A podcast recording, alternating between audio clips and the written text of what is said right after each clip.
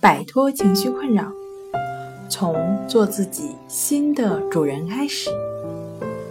大家好，欢迎来到重塑心灵，我是主播心理咨询师刘星。今天要分享的作品是强迫症心理疏导治疗最关键是什么？第二部分。想了解我们更多、更丰富的作品，可以关注我们的微信公众账号“重塑心灵心理康复中心”。真正的强迫症是这样的：除了能够被外人看到的强迫行为外，想要知道自己是否被病症困扰，主观感受是最清晰、最直接的反应。一方面呢是强迫与反强迫并存。所谓强迫，就是一种反复的行为，这就体现在我们的生活节律上。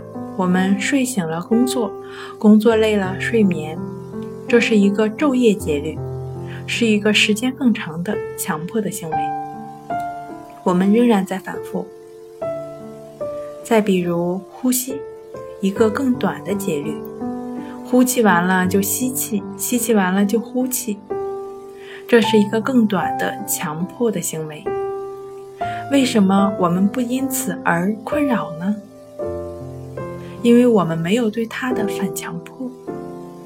一个重复的事儿，我们没有反强迫，这就是一个自然的节律。那什么是反强迫呢？我好像记得家里的煤气没关，我要去关煤气，强迫自己去。我觉得还是不去了，因为我记得好像关了。反强迫，强迫与反强迫，讲俗一点，其实就是在那儿纠结。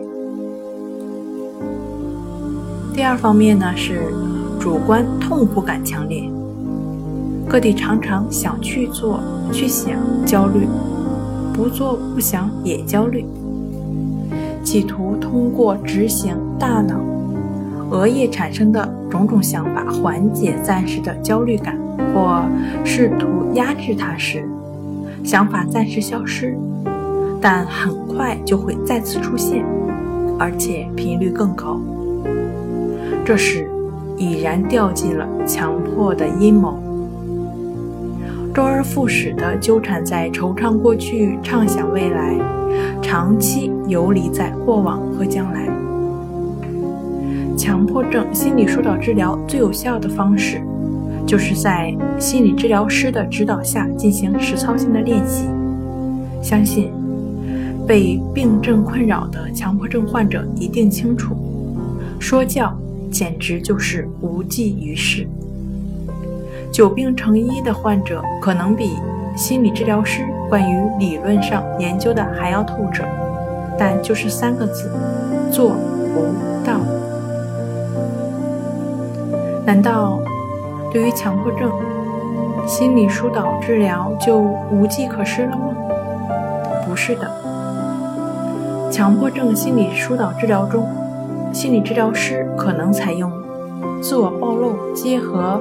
反应预防法，个体需暴露在易产生强迫性思维或行为的情境中，从生理上防止强迫行为的发生，比如弹皮筋等等，需要逐级暴露，最终脱敏。当然，这是需要在心理治疗师的专业方案下及引导下逐渐完成的。患者可能由于手头拮据，或是担心交了一小时几百甚至上千的心理治疗费而没有预期的效果。强迫症患者不要气馁，不要放弃自己。在这里，分享一种很多走投无路的强迫症患者用了觉得很有效的方法，可以在生活中做到顺其自然的方法。抑制法，它是通过持续的练习，培养我们保持觉知、活在当下的方法。只要掌握要领，不放弃自己，坚持做抑制法，也就是亦是如此的练习，强迫症患者自己就能走出强迫症的怪圈。抑制法的操作要领呢？详见文章。一句话治好强迫症。好了，今天跟大家分享到这儿。这里是我们的重塑心灵。如果你有什么情绪方面的困扰，都可以在微信平台添加幺三六九三零幺七七五零幺三六九三零幺七七五零，即可与专业的咨询师对话。你的情绪，我来解决。那我们下期节目再见。